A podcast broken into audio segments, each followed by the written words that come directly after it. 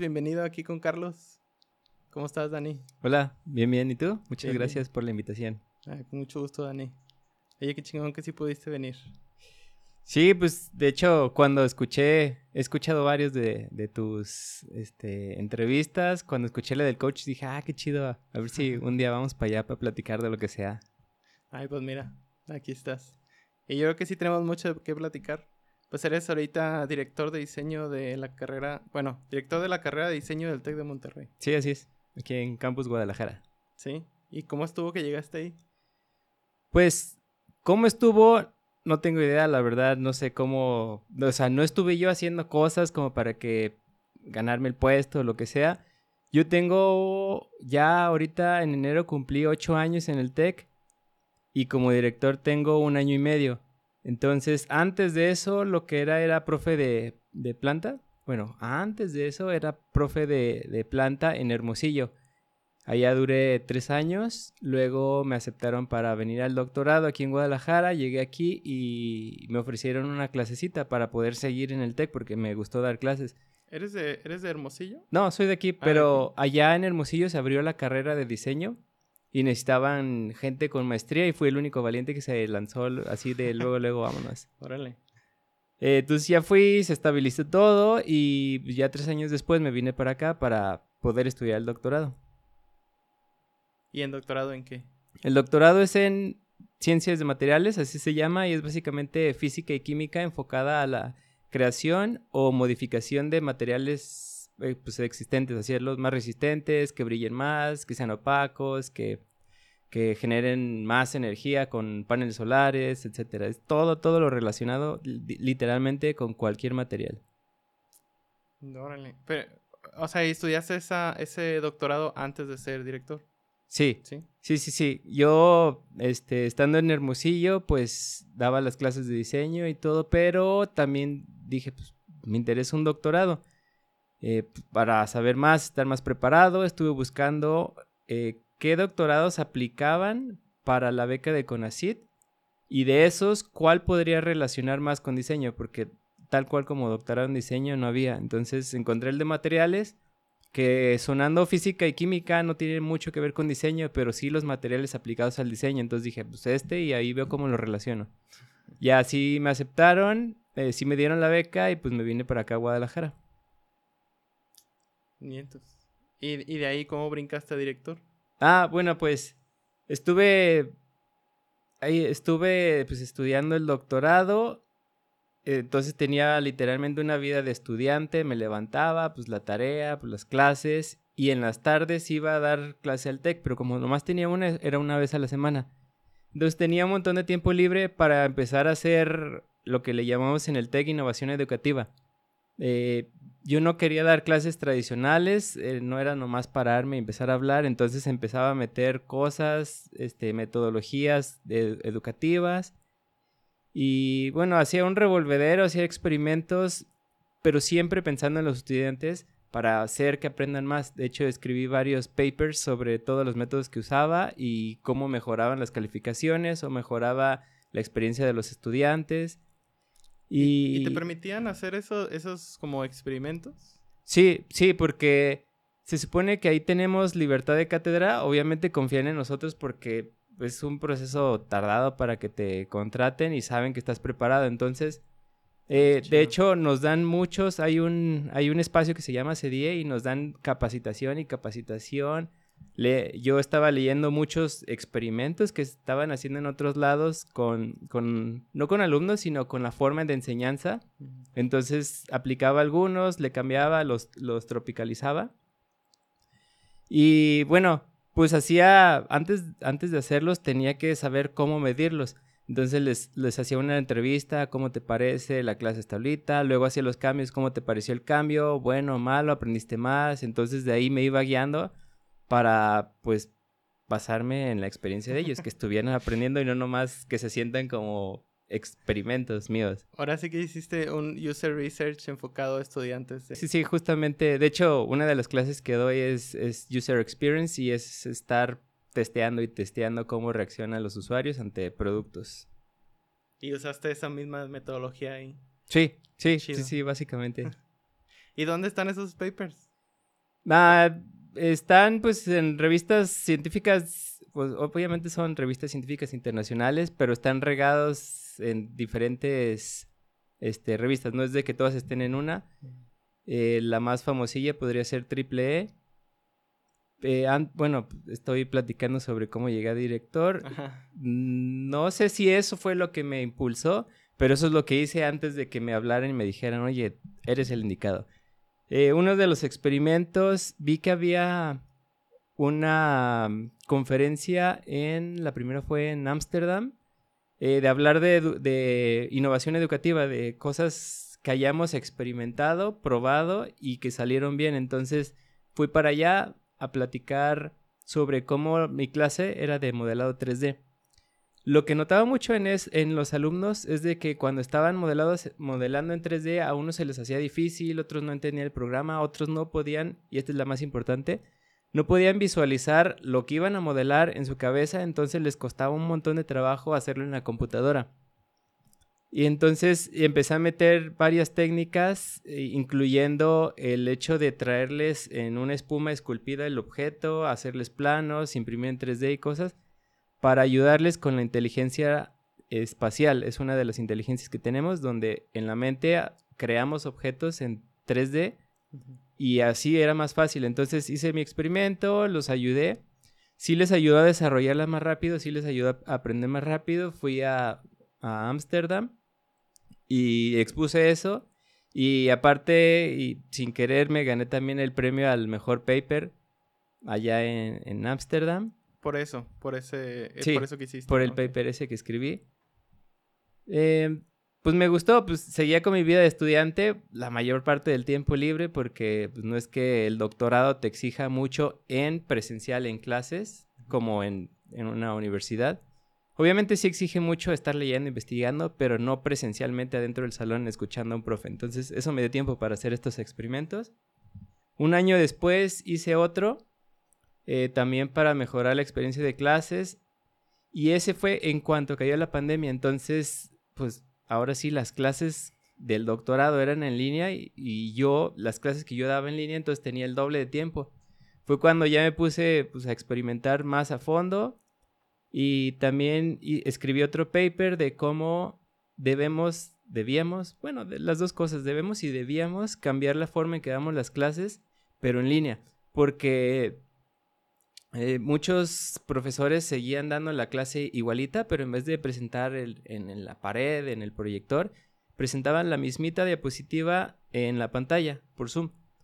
Y seguían hable y hable y hable, pero si los alumnos se distraen viendo al profesor de frente, se distraen muchos más estados sentados en su casa. Entonces, mi paper fue de eso, de cómo modificar la forma en que damos las clases, cómo meter varias técnicas para que los alumnos no pierdan el enfoque y siguen aprendiendo y su experiencia sea positiva. Igual, les hice entrevistas antes, les hice entrevistas después, sí funcionó y ese fui y lo presenté a París. Este, em, pues funcionó, les gustó, creo que también me dieron reconocimiento de mejor proyecto de investigación educativa, algo así. Y... ¿Qué más? Oye, un, paréntesis, eh, ¿Y esos, esos, esos papers o esas metodologías no las impulsaron aquí en México? ¿O solamente en el TEC de Monterrey o ni siquiera en el TEC de Monterrey? Sí, bueno, en, en México en general yo supongo que sí. No, no me consta, pero yo diría que sí. En el TEC sí está muy fuerte la parte de innovación educativa. De hecho, eh, ahí se llama Writing Lab, es un laboratorio de investigación del TEC eh, a nivel nacional en donde nos dice, hey, tengo este catálogo de conferencias, lo actualizan cada mes y váyanse y escriban sobre estos temas. Aquí están las conferencias, de ahí, de ahí me enteré. Y sí lo impulsa mucho. Si estás escribiendo algo bueno y te lo acepta en la revista, el TEC te paga todo para precisamente impulsar toda esta renovación de la forma en la que damos clases. Ok. Entonces, si entiendo, dices que, que el TEC ofrece estas como o les presentas ciertas como conferencias y los temas que se van en, en las conferencias para que ustedes escojan un tema, lo trabajen, lo preparen y vayan a exponerlo. Sí. Entonces. ¿Y alguien les evalúa esos temas? Los evalúan primero la, el comité del Congreso Internacional a donde vayamos a ir. Si ellos lo aceptan, este, les avisamos a los de aquí, se los mandamos y si ellos ven que sí está alineado con los objetivos del TEC, entonces te lo autorizan para pagarte, mandarte para allá y que presentes. ¿Y te dan algún tipo de entrenamiento como de oratoria para poder este, exponer todas esas ideas o, no? No, eso no, este, no sé si haya algún espacio donde puedan pueda yo llegar y decir, oigan, entrénenme para esto, pero no, ese ya es de cada quien. Ok. Sí, de hecho, la primera vez que fui a exponer, que fue en Ámsterdam, pues estaba bien nervioso porque nunca había expuesto en inglés, ni en otro país, ni con gente que no conocía. Y aparte, pues todos como científicos, eruditos, y yo, ay, ¿qué onda? ¿Qué onda? ¿Qué hago aquí? Sí, me imagino que sí. Sí, este, después de, de ese segundo paper, bueno, pues ya estaba por acabar el doctorado. De hecho, pues estaba en pandemia, acabé más rápido, pero por la pandemia eh, la UDG, que es donde dice el doctorado, me dijo, no, pues vamos a cerrar este, por pandemia. Haz de cuenta, yo terminé mi tesis de doctorado en enero y en marzo llegó la pandemia y cerraron. Entonces, yo ya había pedido mi, mi fecha para ir a, a defender mi tesis y me dijeron, no, pues no, porque ya cerrado el campus y queremos esperarnos a que baje la pandemia. Ellos suponían que iba no sé, acabarse en dos meses, pero ya vimos que no. Entonces se pospuso y me dieron mi fecha hasta diciembre. Entonces, literalmente desde enero a diciembre no tenía nada que hacer porque ya había acabado mi tesis. Pues dije, bueno, me voy a poner a mejorar la tesis, que al cabo pues, ahí está acabada. Me puse a mejorarla, hacer unos experimentos extra. ¿Y de qué se trató tu tesis? La tesis fue de bueno, como es ciencia de materiales, dije, quiero ayudar algo a la parte de la salud. Me fijé en los objetivos de los, del, en los ODS, los Objetivos de Desarrollo Sostenible de la ONU, y dije, ah, con agarro eh, salud. Porque la verdad entré al doctorado nomás queriendo aprender, no sabía de qué lo iba a hacer, no tenía ni idea. Y ya, eh, bueno, yo antes, hace mucho, mucho, hacía boli en la universidad, en la prepa estaba en la selección de boli. Okay. Y después en la maestría estaba lleno en CrossFit. Entonces siempre durante CrossFit y Boli siempre tenía, no sé, problemas de, rodilla, de que a veces me dolía. Investigué por qué y es por el desgaste del cartílago. Entonces dije, ah, pues voy a hacer un cartílago artificial que se imprime en 3D. Que sí es posible, pero a muy alto costo. Entonces yo quería hacerlo a bajo costo. Ya empecé a investigar. Este, empecé a desarrollar unas partículas que pudieran proteger a los condrocitos. Los condrocitos son las células que están siempre en, en las rodillas. Nomás como contexto, todos tenemos células, pero dependiendo en dónde estén y qué trabajo hagan, tienen nombres como los osteocitos de los huesos y así. Entonces yo quería hacer eso, eh, meter unos condrocitos en filamento para imprimir en 3D, para imprimir el cartílago, ponerlo ahí, que se desbarate después la impresión y queden los, las células eh, creando el cartílago. Pues ah, por ahí me fui, estuve leyendo, leyendo, investigando, hacía mis procesos químicos y sin querer pasaron dos cosas, una mala y una extraña, pero buena. La mala fue de que la UDG nunca me consiguió material para los condrocitos, para hacer experimentos. Y la otra cosa curiosa fue de que las partículas que hice resultaron más pequeñitas de lo que esperaba. Eran nanopartículas. Entonces no cabía una célula ahí. Estaba demasiado pequeñito. Entonces dije, bueno, pues ya logré hacer nanopartículas. ¿Ahora qué les hago? Eh, empecé a investigar ahora solo sobre nanopartículas y me fui por el lado de la medicina de, los medicamentos. Entonces lo que yo hice fue hacer unas nanopartículas que pudieran proteger a los medicamentos dentro del estómago. Ya existe y es por eso que las personas se toman, o sea, si agarras una aspirina o cualquier cosa, no es aspirina pura, la aspirina es como ácido acetil salicílico, entonces te la avientas y te quemaría todo y haría un desastre. Entonces están protegidos, todos los medicamentos están protegidos porque aparte el estómago desbarata todo. Entonces, eh, cuando los desbaratas, ¡pum! Se avienta todo el medicamento, el estómago desbarata todo, avienta todo el medicamento y empieza a hacer el efecto. Pero como es todo el, o sea, se suelta todo el medicamento, hay un pico en donde llega al nivel en que te hace bien y después llega a un nivel más alto y ese es el efecto secundario que a veces te da sueño, que te puede doler la panza o algo. Cosas que vienen en la cajita, que son normales, porque pues toda la dosis. Luego se acaba la dosis y te tienes que tomar otra. Es cuando el doctor te dice tómate una cada 8 horas o cada 6 o cada 12. El, ahí es donde yo vi el problema. Dije, ¿por qué tenemos que hacer eso? ¿Por qué no te avienta poquito a poquito? ¿Por qué se desbarata todo? ¿Por qué no resiste más el, protector ese que tiene el medicamento? Entonces trabajé en eso. Eh, pues como Isaac Newton nomás me cayó la manzana y dije, ah, gravedad. Entonces sí me salió el, el, estas nanopartículas. El objetivo es de que ahí les metes un medicamento o el que sea, te lo tomas y durante cinco días, según mis experimentos, entre tres y cinco días, soltaba el medicamento poco a poco para que así no tuvieras que preocuparte por cada ocho horas, sino que ahí estaba toda la dosis completa, no te preocupabas por los efectos secundarios de sueño u otras cosas porque te daba dosis controlada, no todo suelto. O sea, tú puedes controlar el, flujo de medicamento en base a esas... esas... Sí.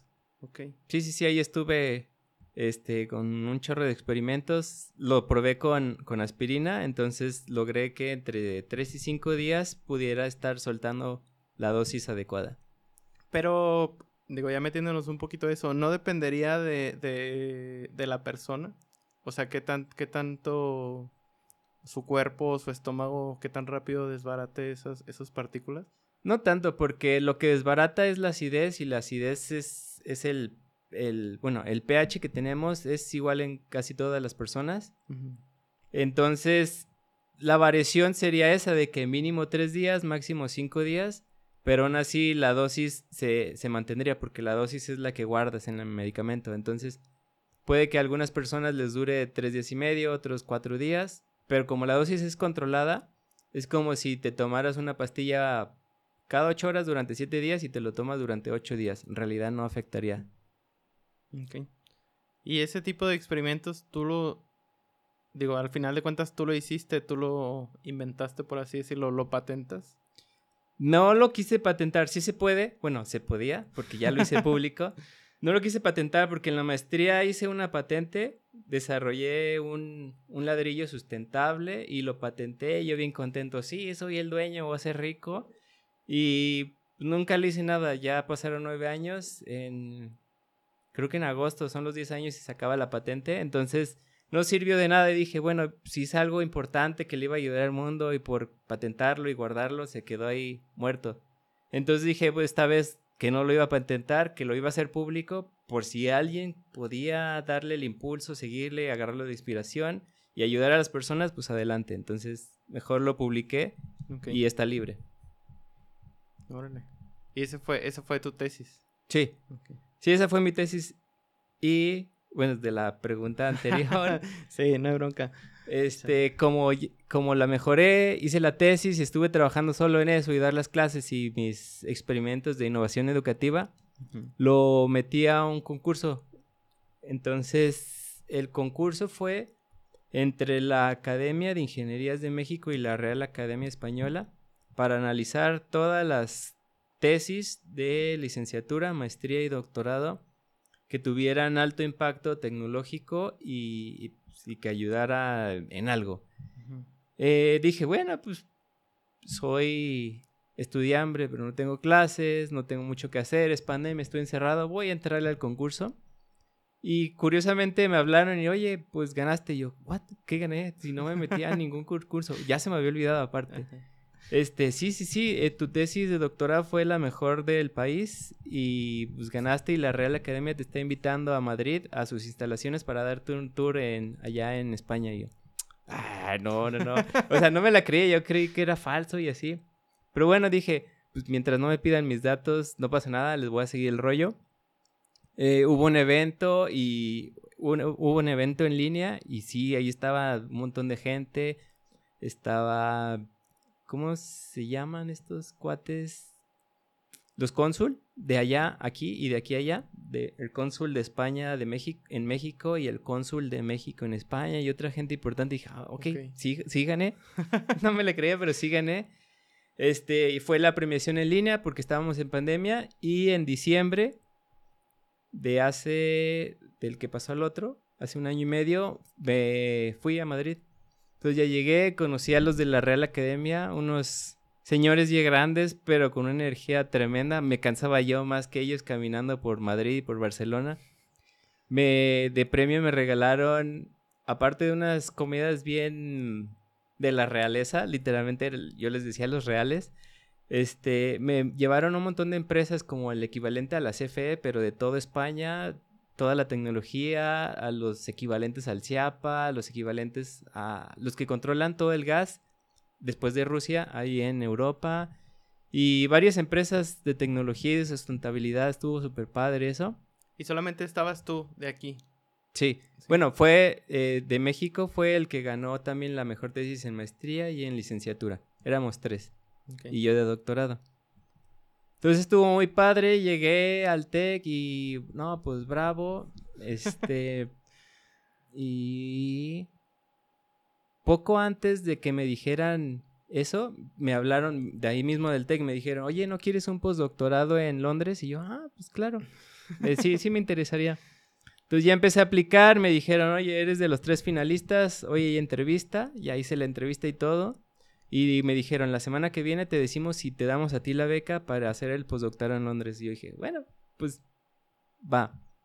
Y en cuanto se acabó la entrevista, vi que había llamadas perdidas de la que era mi jefa en el TEC, la jefa de profes, y me dice, oye, ¿no quieres ser director del TEC? Y yo, híjole, ¿qué hago? ¿Me voy a Londres o me quedo aquí con el puesto que, que pues, me encantaría? dije, no, pues me quedo. Entonces acepté el trabajo, así es como conseguí el puesto y pues les avisé en Londres que, que muchas gracias, pero que me había llegado una gran oferta y no la podías aprovechar. Entonces por eso pues, así fue como aparecí. Como llegaste. Ajá. Ok, entonces ni siquiera cuando tú eras maestro ni siquiera te veías tú en esa posición, ¿o sí? No, yo era de cátedra, significaba que yo llegaba, daba mi clase, me pagaban y me iba. Entonces, mi meta era hacer planta, estar ya ahí de tiempo completo y poder apoyar a los estudiantes en todo momento, no nomás el ratito en, el que doy clase. Y pues con la posición de directora y sí puedo estarlos atendiendo todo el día, que me encanta platicar con ellos y guiarlos. Y pues sí, no es lo que buscaba de director, yo buscaba de planta, pero de director me ayuda mucho más a ayudar a los alumnos, entonces estoy encantado. ¿Y cuáles son en sí tus responsabilidades como director? Pues una de, la parte académica es eh, pues, dar las clases, escucharlos a ellos para mejorar, escuchar sus quejas en base a, los profes, a los contenidos, a las metodologías, a los talleres, de lo que sea. Cualquier cosa que pueda hacer para mejorar la carrera.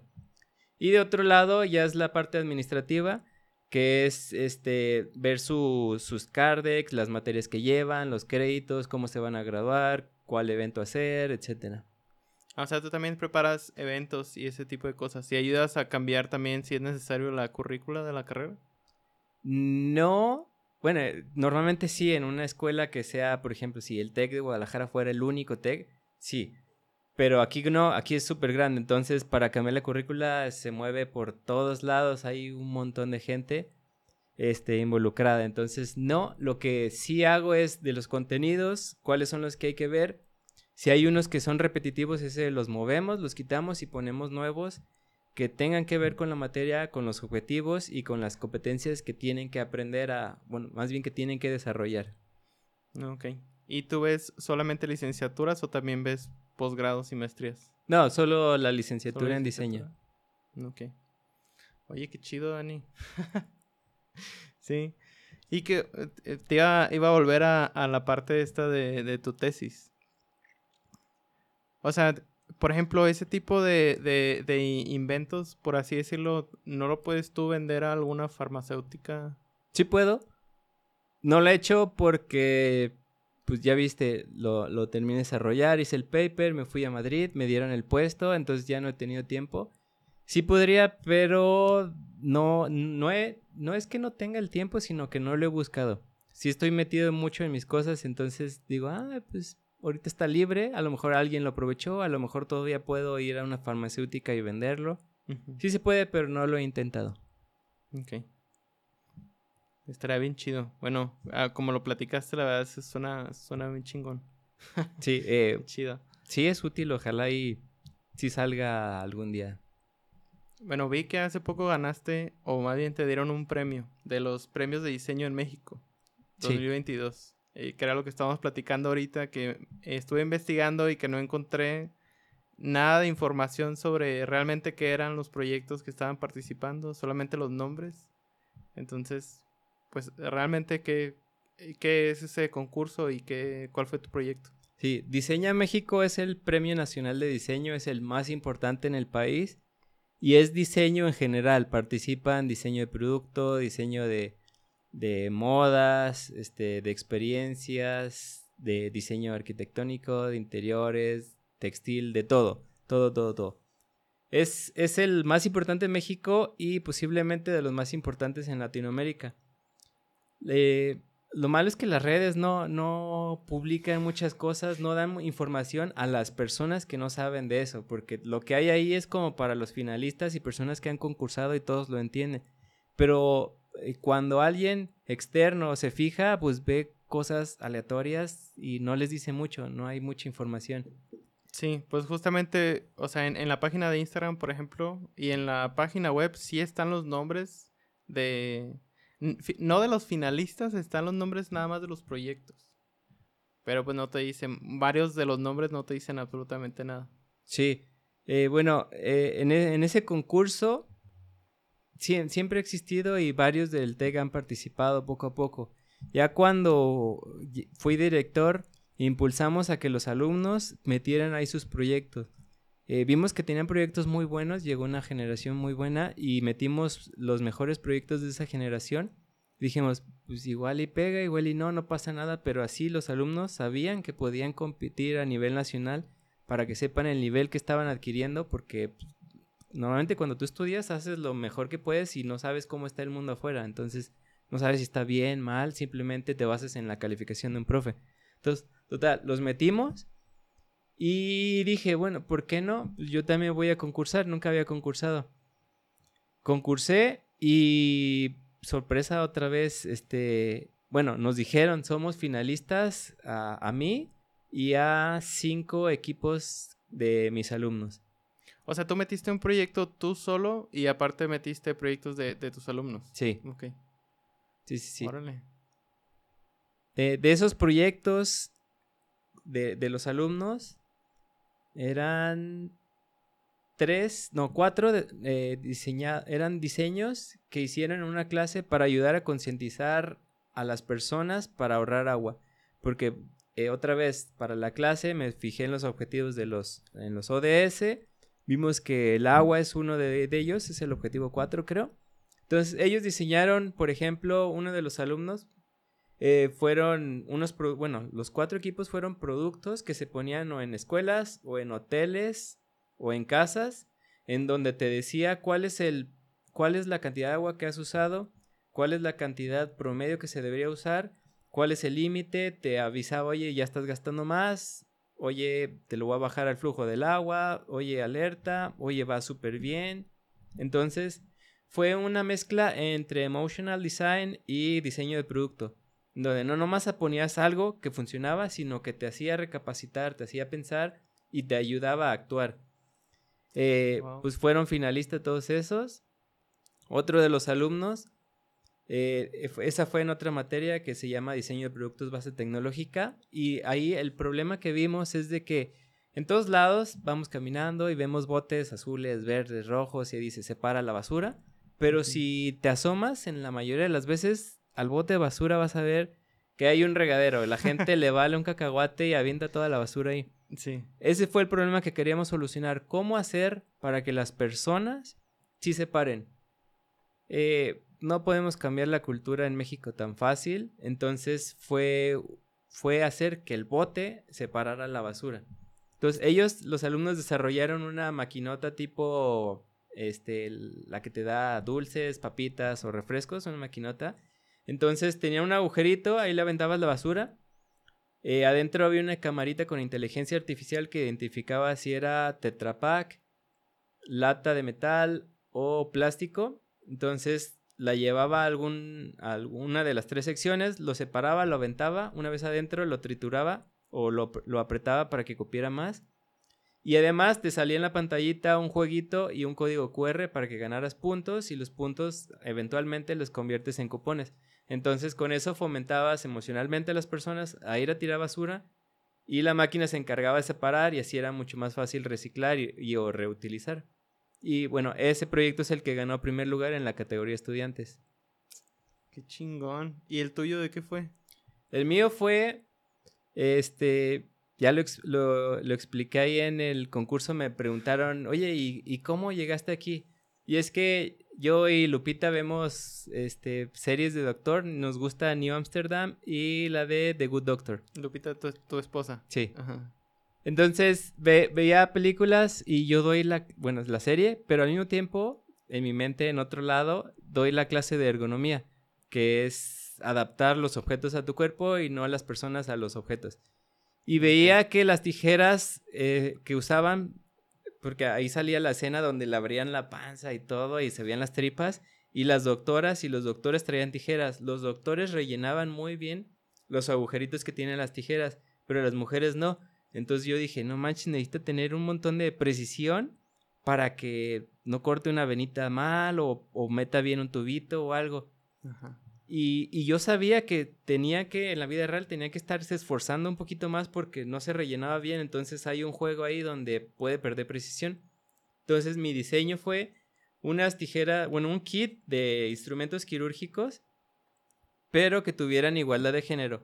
Porque una solución es hacer unas tijeras más chiquitas y ya, para hombres y para mujeres. Pero eso no es igualdad y no, en este planeta ya estamos llenos de productos como para hacer más. Entonces el objetivo era lo que ya hay, mejorarlo. Entonces rediseñé todos los instrumentos de manera que les quedara a los dos con otros materiales para que se ajustara mm, a, las manos, sin importar si eran chiquitos o grandes. Y pues ya lo metí dije, bueno, pues vámonos. Ya, agarré la costumbre de aventarlo en concurso y a ver qué pasa. Y pues sin querer otra vez gané el primer lugar.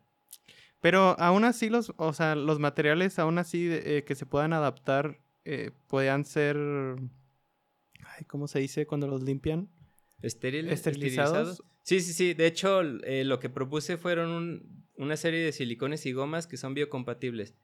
Es decir, si por puro accidente llega a tocar el interior del cuerpo, aparte que está limpio, es biocompatible, no pasa nada. Si la persona le quita la gomita y se la come, por ser biocompatible, no le pasa nada.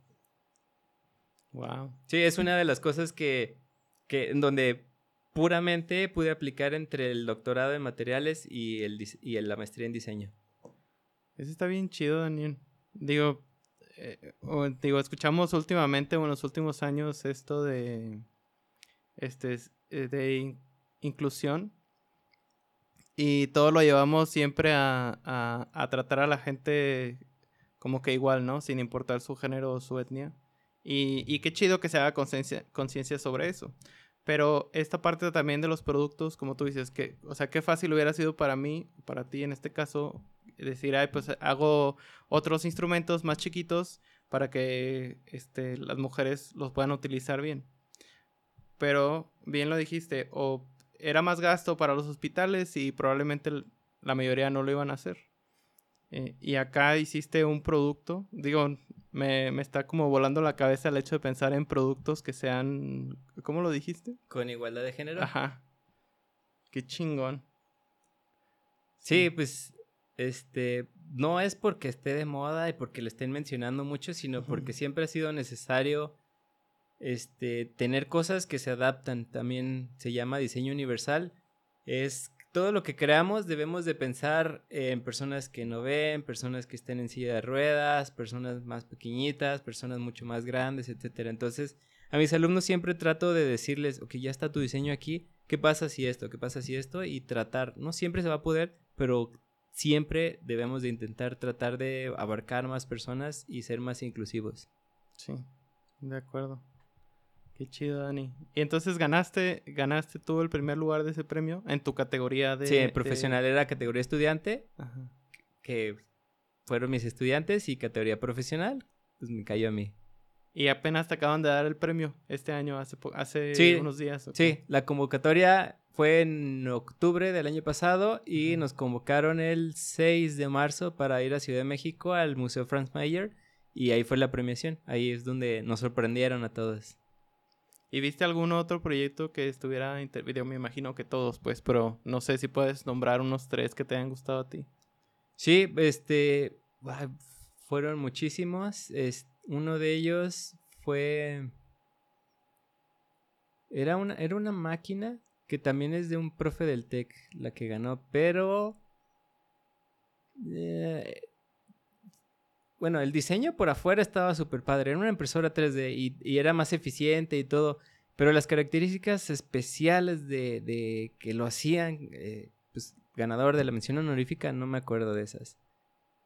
Eh, hubo un montón y haz de cuenta estaba sentado viendo y dije, wow, ¿cómo les voy a ganar todos estos? Me gustaban muchos. Pero ya cuando le dijeron a mis alumnos que ganaron, se me borró el cassette. Cuando me dijeron que gané yo, se me borró el cassette. Entonces, ahorita en particular no me acuerdo de ningún otro porque estábamos más entre emocionados, nerviosos e incrédulos. Qué chido. Y que eh, al ganar ese, ese concurso, que, o sea, eh, hay nada más un reconocimiento o te ayudan para llevar tu producto a, a otro nivel, a, a producirlo ya en masa o algo así, ¿o no? No, eh, es el reconocimiento y la verdad con eso me bastó. Si nos dieron unos libros, felicidades. El decir ganaste diseño a México es como ganaste el Oscar en, diseño de productos. Entonces, sí da un... Si es un impulso que puedes, no sé, si pongo un estudio, este, o pongo, o me pongo a venderlos y decir, este producto es el que ganó, eh, sí me daría un impulso. De hecho, hay uno que es como los Oscars a nivel internacional del diseño, se llama el Red Dot Award y cada que un producto gana eso, lo pone en las laptops, en celulares, pone el loguito. Entonces yo podría hacerlo. Lo que voy a hacer con ese premio es, es hacer con mis alumnos una estancia de investigación para llevar a hacer prototipos, probarlos en hospitales, mejorarlo y poder eventualmente, ya sea otra vez en una revista científica o hacer un registro de diseño industrial para poder ahora sí fabricarlo y protegerlo. Qué chido. Pues ojalá que sí lo hagas. Sí, ojalá. Ay, sí, eh, cuando estaba formado ya para darme el diploma, muchos, ay, sí, mi, yo tengo una prima que es doctora y sí, sí lo necesitan, qué bueno, ojalá y sí lo hagas. Y yo, ay, qué bueno, se siente bien. Sí, la neta, ojalá que sí. Y yo me imagino que mucha gente que lo, que lo escuche, que lo platica hasta aquí, también le va a interesar mucho. Espero que sí. Esperemos. y... ¿Qué más, Dani? Pues no sé si me quieres platicar de la carrera del TEC de diseño. Sí, sí, sí, claro. Este, antes se llamaba diseño industrial. Diseño industrial tiene la palabra industrial porque era hacer cosas que se pudieran producir en masa. Por ejemplo, diseñas una silla, pues, eh, pues que se pueda producir masa, procesos, manufactura, etc. Ya le quitamos el apellido industrial, ya solo se llama diseño, tiene poquito. De hecho, es, un nuevo modelo educativo que implementó el TEC, se llama TEC 21. Ya las clases no son lo mismo durante seis meses, se compactan a bloques que son cinco semanas. Pasan cinco semanas, tiene una semana de descanso en donde no son vacaciones, este, se ponen a aprender otras cosas de lo que sea, hay un super catálogo, y otra vez cinco semanas y otro proyecto. Entonces cambió mucho la forma de, en la que educamos y aparte le quitamos el apellido diseño porque pusimos especialidades. Especialidad en diseño de producto y producto y tecnología. Entonces, haz de cuenta si el reto es eh, diseña algo para contener agua. Uno, algunos alumnos, en el caso de producto, pueden decir, ah, pues aquí está un nuevo bote, que no es como un bote cualquiera. En este bote, este, puedes quemarlo y no va a contaminar porque desprende otra cosa. O puedes doblarlo y después llegas a otro lado, lo inflas y ya puede contener el agua. O, no sé, ideas. Y en el caso de la especial de tecnología puede llegar a ser el mismo bote, pero decir, ah, pero este tiene unas pilas aquí que mantienen tu café calentito durante todo el tiempo. Entonces, de eso se trata. No es, muchas personas piensan que es ingeniería. Sí ven temas de ingeniería, pero no ven temas de cálculo porque nos enfocamos mucho al diseño. Este, eh, pues están esas dos especialidades. Diseño, muchas personas lo confunden porque pues, ya sabes, hay diseño interiores, diseño gráfico. Diseño gráfico es el más popular de todos, entonces cuando dices, ¿estudias diseño? ¿Diseño gráfico? No, es diseño en general. La mayoría se enfocan de productos, pero puede ser diseño de experiencias. Por ejemplo, Disney está hecho de diseño de experiencias, como las personas pasan por algún lugar, qué es lo que ven, qué colores, qué oyen, qué huelen, qué queremos nosotros si fuéramos Disney, qué queremos que haga las personas que sientan. Eso es diseño experiencias. También lo vemos ahí. Entonces, el diseño en sí es crear cualquier producto, servicio o sistema que genere una solución. Porque también está al otro lado de que si, de que piensan que, ah, no, es nomás hacer cosas bonitas, no, eso es arte y es muy diferente. Un artista crea cosas únicas, bonitas, y no importa si sirve o no, eh, se ve bien, se expone en un museo. En el caso de ingeniería crean cosas innovadoras y todo, pero la estética no es primordial, ahí lo, lo principal es que funcione. Y en diseño es mezclar la estética con funcionalidad. Tiene que ser estar siempre juntos, solucionar algo y verse bien y adaptarse a las personas, no que las personas se adapten al objeto. Qué chido, Entonces dices que ya no, no es diseño, no es diseño, o sea, no hay una carrera como tal que se llame diseño industrial, este, en licenciatura. Es diseño en general y ya cada quien decide especializarte, especializarse en una o en otra. Sí. Sí. Ay, qué chido. No, no sabía eso y no había escuchado eso. Porque yo sí tenía en mente lo que tú dices. O sea, o era una especialización. O sea, ya salías con una especialización en, en algo. Ya sea gráfico, industrial o así.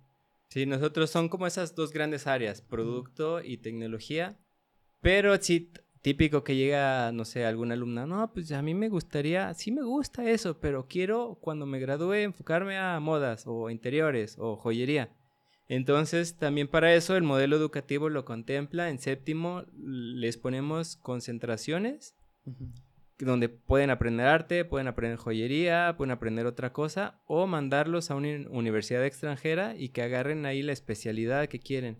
Entonces muchos se van y agarran este, especialidad en UA, este, UX UI, especialidad en interiores, en textiles. Entonces ya salen como diseñadores, pero salen también con sus mini especialidades en algo que les encante. Por eso le quitamos industrial, porque ya pueden ampliarse sus conocimientos. ¿Y cuánto dura? La carrera dura ocho semestres, cuatro años. Cuatro años. Oye, qué chido, Dani. La verdad, no me imaginaba todo esto que me ibas a platicar cuando te invité. la verdad, yo tenía en mente que me que fuera más, este, no sé, como que un tema más educativo de, de, ah, pues sí, soy director y manejo toda esta área como, este, más como, no sé, de logística o administrativa. Eh, yo creo que si, si, si hubieras sabido que, que tenías todo este conocimiento o que hubieras ganado estos premios, a lo mejor eh, si hubiera, me hubiera enfocado un poquito más a eso, pero me da mucho gusto que lo hayas platicado aquí. Está muy emocionante. Pues qué bueno que te interesó porque pues también son temas muy particulares, no es de que hagas algo para todos, sino temas en particulares a veces a algunos les interesa, a veces no, es como hablar de algún deporte, hay muchos deportes, también diseño, muchos tipos de diseño, en carreras hay muchos tipos de carreras, entonces el hecho de que digas, y ya había escuchado que todo eso suena interesante, me gusta porque significa que todos los que estamos graduando van a hacer algo que, les funcione a muchas personas, que les sirva y que es necesario para cambiar y mejorar. Sí. Eh, mira, por ejemplo, ahorita en donde yo trabajo es, se llama Mi Salud. Es una empresa, este, es, es de telehealth, es de salud. Y es una aplicación que eh, sirve para dar consulta en línea a personas. La idea principal eh, o el modelo de negocio fue eh, enfocar esa aplicación a personas latinas que viven en Estados Unidos, que no sabíamos ni a dónde nos íbamos a meter, porque obviamente las personas latinas que viven en Estados Unidos, muchas de ellas, pues nosotros le llamamos son low tech savvy, o sea, realmente no saben utilizar la tecnología o o no tienen ese interés por, utilizar la, tecnología. Entonces nos reunimos, somos buenos ingenieros de desarrollo de software, hay buenos diseñadores de producto, pero pues nos encontramos con este tope, este, eh, justamente de diseño que es, o sea, cómo desarrollo una aplicación o un tipo de mecanismos que ayuden a las personas a poder utilizar esta aplicación de una forma fácil para que tengan el servicio que queremos ofrecer, que es consulta médica, ¿no? La finalidad es eso. pero tenemos un bloque bien grande o un bloqueo muy grande en tratar de, de que los usuarios se, no se pongan un, un email y una contraseña o pongan un teléfono, porque cada vez nos vamos encontrando como con más este, problemas de ese tipo y hemos ido resolviendo muchos, pero eh, digo, creo que es muy interesante verlo desde ese punto de vista, ¿no? O sea, podemos ser unos excelentes desarrolladores de software o diseñadores en nuestra área y desarrollar algo que sea muy chingón y no sé, que haga algo así súper impresionante, pero si no lo enfocamos a personas que no entienden mucho de tecnología o que no tienen grados de estudios muy alto, pues entonces no lo estamos haciendo inclusivo. sí, es como tener una barrita de oro y que la usen de pisapapeles. sí, exacto. Sí, pues yo que es todo lo que tengo yo para hoy. Ah, muy bien. Igual cuando gustes vengo con historias, hay muchas historias. chingón. Pues no sé si tengas, o sea, alguna red social que quieras compartir para, para que la gente o te siga o se suscriba a algún lugar. En, por ejemplo, en Instagram me encuentran como Daniel-Munoz con Z-Design.